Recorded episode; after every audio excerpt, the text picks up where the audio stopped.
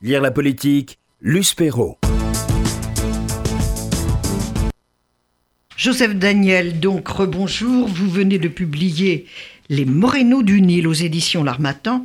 Alors, Laurence Goldman l'a bien précisé, vous êtes quelqu'un qui, a été très investi dans la communication, dans la communication politique, dans la vie citoyenne. Pourquoi ce livre, tout d'un coup, ce retour, cette saga C'était une nécessité pour vous de retrouver vos racines? Je pourrais dire que c'est l'âge, bien entendu, qui fait que l'on se retourne sur le chemin parcouru, euh, d'autant plus que ce n'est pas mon chemin personnel, c'est une biographie familiale. Euh, c'est une saga familiale. Ce, livre porte comme sous-titre. Mais les Daniel et les Moreno sont, sont, sont, de la même famille, du même berceau, de la même origine. Ils sont de la même origine, mais moi je suis Daniel par mon père et Moreno par ma mère. Voilà. Et euh, d'où les Moreno. J'aurais été très étonné il y a 20 ou 30 ans euh, à l'idée qu'un jour la personne qui écrirait l'histoire de cette famille ce serait moi. Je faisais partie de ces gens qui se méfiaient des familles et comme tout le monde j'avais deux familles, la famille Daniel représentée par une personnalité très autoritaire, et la famille Moreno, incarnée euh, par une grand-mère qui, sous une bienveillance euh, pleine de miel, euh, avait une autorité et religieuse et morale pleine de préceptes, et, l'un et l'autre nous enfermaient de chacun à leur façon. Et puis progressivement, on évolue. On évolue au fil de rencontres euh, avec les uns et avec les autres, euh, au fil de rencontres collectives. On en a eu deux, euh, deux morénades, comme nous disons, des cousinades qui ont eu lieu, une en région parisienne et une en Israël. Et un de mes cousins a commencé à me dire, tu sais, ce livre dont on parle, il faudrait que quelqu'un l'écrive, et c'est à toi de l'écrire. Alors, moi, je m'appelle pas Moreno, je suis très loin de cette famille, c'est vraiment pas euh, c'est mon histoire, bien entendu, mais c'est sûrement pas mon projet.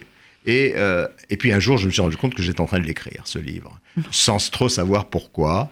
Euh, peut-être parce que ce qui m'a intéressé, c'était de raconter l'histoire d'une famille ordinaire dans un contexte qui était tout sauf ordinaire. Contexte politique, contexte historique, contexte culturel. oui, c'est très très étonnant d'ailleurs. D'où viennent-ils ces Moreno? Et qui sont ces juifs du Nil oui. Ces juifs égyptiens Ça commence par un mystère. Parce qu'on sait, Moreno, 1492, ils ont quitté l'Espagne.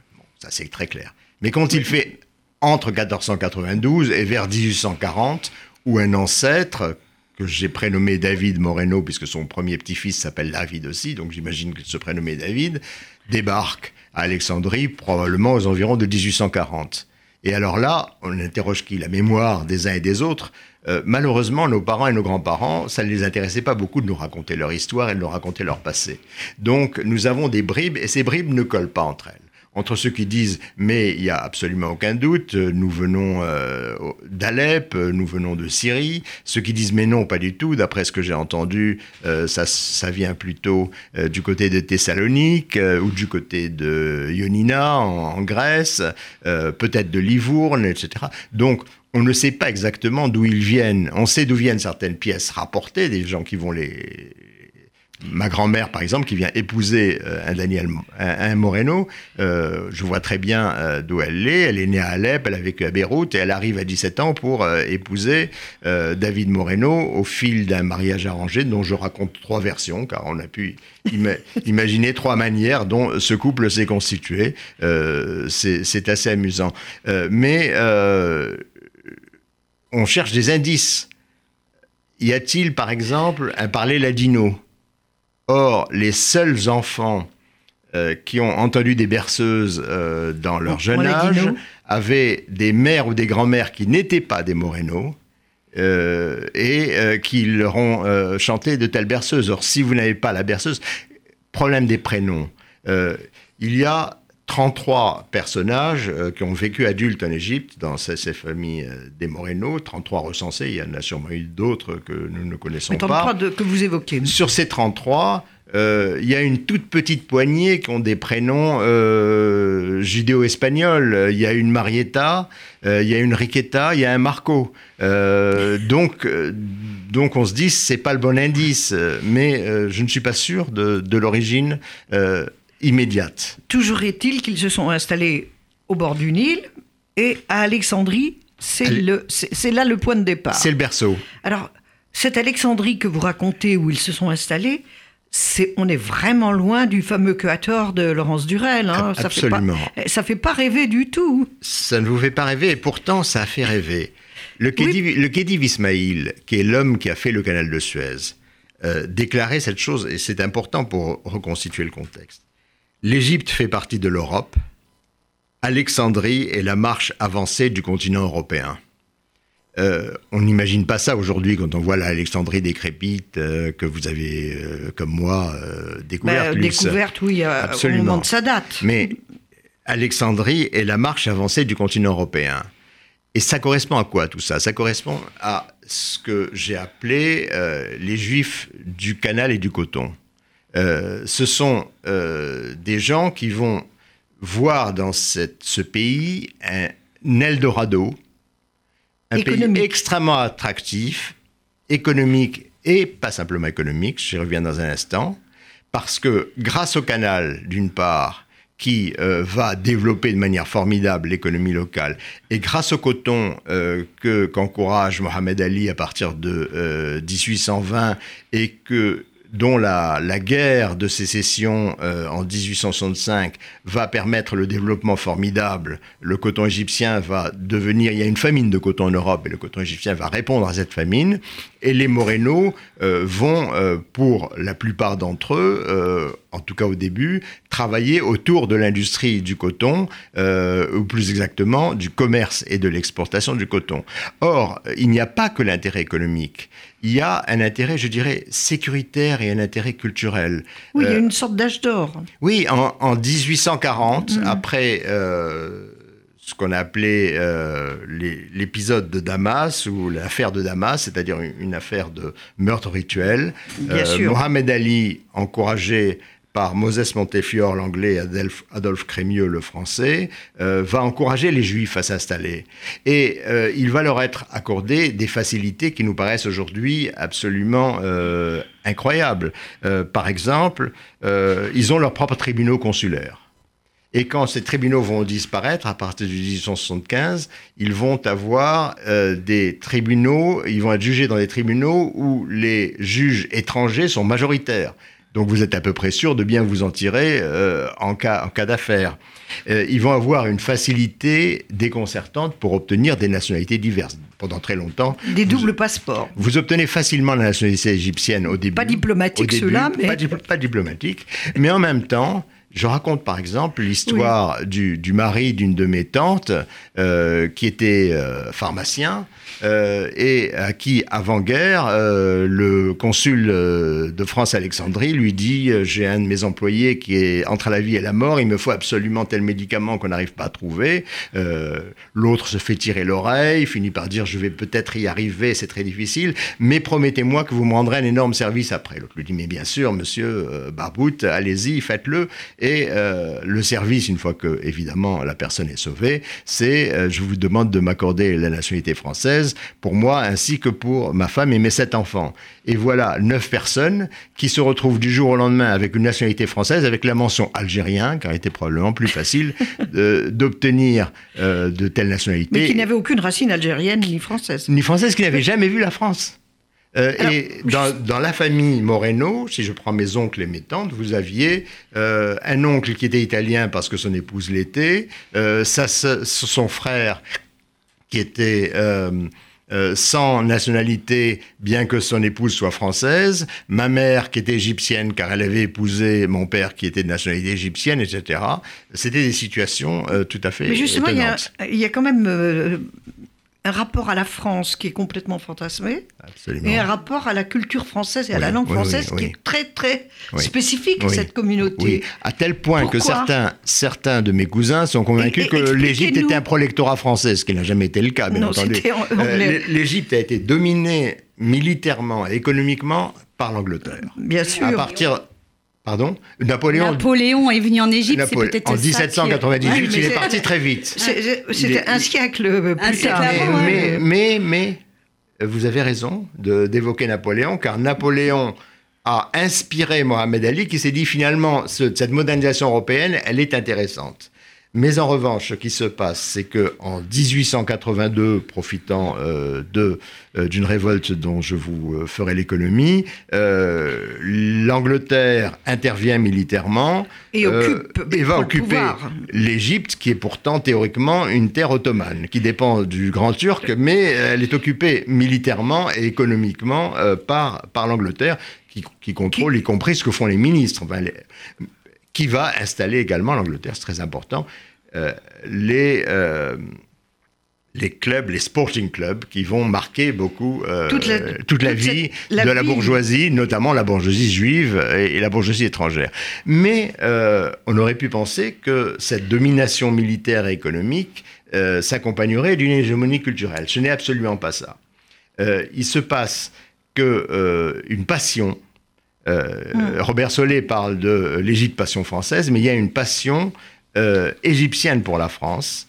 Euh, la France des savants, la France de la culture, la France, Parce que les, la France de égyptiens aussi avaient cette fascination. Absolument. Et le Khedive Ismail, il fait ses études à Paris et il envoie des étudiants à Paris et il fait venir des architectes français pour redessiner le Caire.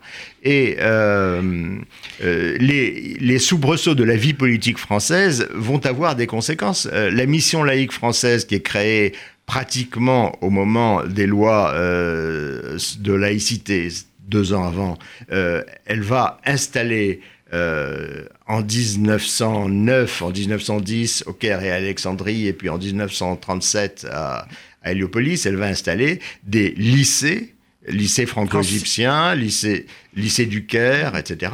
Or, le lycée, euh, c'est pas le lycée tel que nous l'entendons, ils vont de la maternelle au bac. Euh, et euh, en 1930, une statistique montre que 59% des élèves du lycée du Caire sont juifs. les non-juifs musulmans ou coptes sont une minorité. et la langue française va être la langue maternelle, si on peut dire, d'adoption de ces Morénos, euh, qui euh, vont se chanter des berceuses en français, qui chanteront Alouette, gentil Alouette, et même Mabrouk, non pas Malbrou, mais Mabrouk, ça va en guerre, euh, qui ont rythmé toute notre enfance. nos romans, nos lectures étaient françaises pour l'essentiel, ou, ou alors traduites en français, bien entendu. Et euh, cette, euh, cette, imprégnation culturelle euh, est une dimension extrêmement forte qui marque le, langage, bien entendu. Et, qui marque aussi les rapports avec les pouvoirs. Bien sûr. Et, bien le sûr. pouvoir égyptien, le pouvoir occupant, c'est-à-dire les Britanniques. Oui. ce sont des rapports à géométrie variable quand même entre ces, cette communauté juive, parce que les Morinos sont les, les Moreno, c'est une, une, famille ordinaire. Hein, comme, voilà. C'est une, famille nombreuse et ordinaire. On peut, on peut absolument imaginer que dans toute les, la bonne bourgeoisie euh, moyenne, euh, même petite bourgeoisie euh, juive égyptienne, les rapports avec le pouvoir étaient, étaient les mêmes que dans, les familles, dans cette famille, cette tribu Moreno. Plus, plus, ou moins. les, les Moreno, contrairement à, à d'autres qui ont pesé sur la vie égyptienne, les Moreno s'occupaient peu de politique. Ah, ça ne les intéressait pas. Ça les intéressait pas, à l'exception d'une poignée. On a un juif de cour Nessim Z Moreno. Pourquoi Z? Parce qu'il y avait tellement de Nessim qu'on les distinguait par la première lettre de leur père, du prénom de leur père. Nessim Z Moreno, euh, conseiller euh, du prince euh, Toussoun, euh, cousin euh, germain de, Farouk, et qui est Nessim le Magnifique, qui est le premier qui va voyager, qui va aller à l'extérieur, qui va partir même au Mexique, le Mexique autant dire la planète Mars, et qui qu'on va retrouver aux États-Unis à partir de 1943 dans l'armée anglaise en Alaska, où, paraît-il, euh, il euh, épluchait des, pommes, des tonnes de pommes de terre. Euh, et puis, il y a une poignée, mais vraiment une petite poignée de juifs sionistes, car le sionisme était vu il, est, venu assez tardivement, il est vu avec une certaine sympathie, mais avec distance. Beaucoup de distance. C'est bien pour les juifs pauvres d'Europe. Voilà. Euh, mais les. C'était pour les Ashkénazes. C'était plutôt pour les Ashkénazes. Et entre Ashkénazes et séfarades, il y avait beaucoup d'Ashkénazes aussi en Égypte. C'était une minorité, mais il y en avait beaucoup. Mais euh, on se mêlait peu. Euh, il y a trois mariages avec des Ashkénazes dans, dans, cette, dans cette famille, mais les trois sont toujours. Les trois femmes sont assez mal accueillies. Les, les trois femmes sont mal accueillies. Et puis, ce sont des mariages. Non, trois femmes et un homme. Deux femmes et un homme. ce sont des mariages avec l'une de ces Ashkénazes, elle parle italien, euh, elle est d'origine autrichienne, donc elle est à moitié ashkénaze. Euh, l'autre, c'est un mariage de guerre, donc c'est un, soldat anglais, euh, donc on, passe, on passe là-dessus. mais euh, les, autres, les, quelques, les quelques sionistes, y compris un Lazare Moreno qui racontait absolument partout que euh, la seule place des euh, Juifs était en Palestine et ensuite en Israël et qui est mort en Égypte, le pauvre Lazare. mais en dehors de cela, je dirais que il s'intéressait peu à la politique, mais la politique s'intéressait à eux.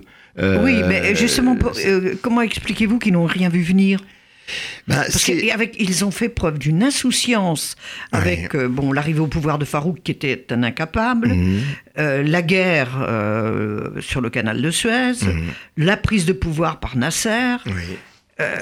Effectivement, nous qui connaissons la fin de l'histoire, nous, nous qui connaissons la fin de l'histoire, on trouve étrange, étrange qu'ils, ont, qu'ils aient dansé sur un volcan pendant si longtemps. et on sait la décolonisation, on sait, on, sait tout cela. Mais euh, ce qui était frappant, c'est que ils s'étaient installés dans cet Eldorado qui était un melting pot absolument incroyable. et ils avaient, ils, avaient l'impression, pour la plupart d'entre eux, euh, d'avoir la durée devant eux. Euh, ils ne percevaient pas la précarité de la situation. Et il y a des éléments qui pouvaient le justifier. Il faut imaginer, par exemple, que les euh, mouvements juifs et euh, les mouvements nationalistes égyptiens ne se sont pas opposés d'emblée, bien au contraire. Il y avait au sein du WAFT, le parti euh, qui a créé le nationalisme égyptien, il y avait des responsables juifs qui par ailleurs étaient des responsables sionistes, parce que l'ennemi commun était la Grande-Bretagne. L'occupant étant la Grande-Bretagne, autant en Palestine qu'en Égypte. Et au fur et à mesure que la perspective de la création d'un État juif va se concrétiser, puis euh, quand on arrive en 1948, où d'ailleurs la presse locale dit euh, l'armée nous dit que ces histoires vont être réglées en quelques jours. Euh, c'est à ce moment-là, effectivement, euh, la, séparation devient, elle, elle, est, la contradiction est de plus en plus forte entre ces situations. Mais il y a toujours ce côté, encore un instant, Monsieur le Bourreau, nous n'allons pas sacrifier notre mode de vie, nos facilités, notre confort. Et, c'est le moment où on commence à s'ouvrir en plus, à s'ouvrir vers l'Europe, à, voyager. Euh, et, donc, il y a une, euh, une tendance à laquelle j'ai participé, bien que mon père était de ceux qui disaient euh, ça ne durera pas 107 ans, et a, acheté le premier un, appartement en Israël, de manière évidemment clandestine, car on n'était pas censé... on n'était pas censé le savoir. C'était même un nom qu'on n'employait pas, un mot Israël. On, ah, on, ne pouvait pas. De toute façon, on faisait en sorte de. On, a, on a parlé en Israël, le mot officiel, c'était le prétendu État. Il y, a, deux termes qu'il faut savoir dans le métalangage, c'est le prétendu État pour dire Israël et la triple et lâche agression, euh, c'est-à-dire euh, l'intervention de 58, euh, la triple et lâche agression, c'est pas à peine de dire les pays et, de prononcer le mot maudit d'Israël. et ce que j'essaye de montrer, c'est comment brusquement euh, il voit commencer à s'effondrer euh, les choses en janvier 1952 euh, avec l'incendie du Caire, qui est un incendie en grande partie antisémite et en grande partie xénophobe, qui va annoncer la chute du, du, régime six mois plus tard. Mais quand arrivent les officiers libres avec à leur tête, croit-on, en fait c'est leur allié Neguib, le général Mohamed Neguib, tout le monde respire. Parce que Mohamed Neguim, qui lit le Coran tous les jours, euh, a beaucoup de sympathie pour les Juifs, il connaît l'hébreu. Euh, il va très vite euh, participer à l'ambassade, à, la, excusez-moi, à la synagogue, euh, au, grand office de, de Kippour, à la grande synagogue du Caire. L'année d'après, à la Mais ça synagogue va pas durer. Ça va pas durer parce qu'il va être renversé. Mais si vous me permettez une anecdote, une de mes tantes va nous offrir en un an après la mort de Neguib à mon frère à moi deux chemisettes. Moi, j'ai par malchance, j'ai une chemisette bleue et par chance, mon frère a une chemisette sur laquelle il y a l'image de Neguib avec des avions euh, des, et des tanks, euh, comme euh, certaines chemises africaines que, que l'on voit actuellement. Et on était, il était très fier, mon frère, de porter une chemise avec le, la tête de Neguib, car il y a eu une Neguib mania. derrière lui, il y avait Nasser. Et toute autre histoire. Toute autre histoire. D'autant plus qu'on l'oublie souvent. Il y a la malencontreuse affaire Lavonne, c'est-à-dire une, un montage d'attentats euh, du fait de, euh, du ministre israélien de la Défense euh, Lavon, attentat en Égypte, pour discréditer le régime. et l'affaire est éventée et la perception des Juifs comme une cinquième colonne s'installe largement à ce moment dans la vie politique et dans l'opinion égyptienne. Vous êtes retourné en Égypte? Oui, sept, huit fois, oui. Alors, quel est votre rapport maintenant avec cette terre, avec ce pouvoir? Et comment percevez-vous vos rapports avec... Vous y êtes né? Oui, oui j'y suis né, j'y ai vécu 12 ans et euh, je euh, ne suis pas de ceux pour qui le souvenir de la douleur est plus important que le souvenir de la douceur. Euh, je comprends très bien que pour des générations plus anciennes, l'une l'est emportée sur l'autre. ils ont eu le sentiment de souffrir, d'être dépossédés, etc.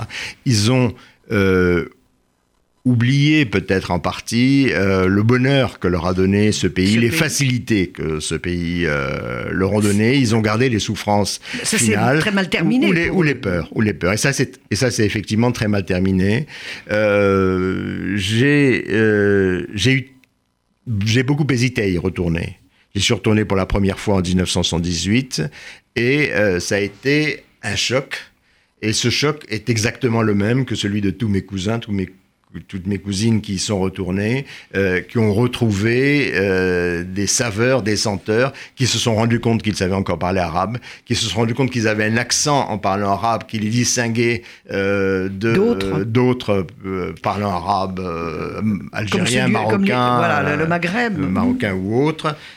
et il y a une relation à la fois très forte et qui est en même temps une relation finale.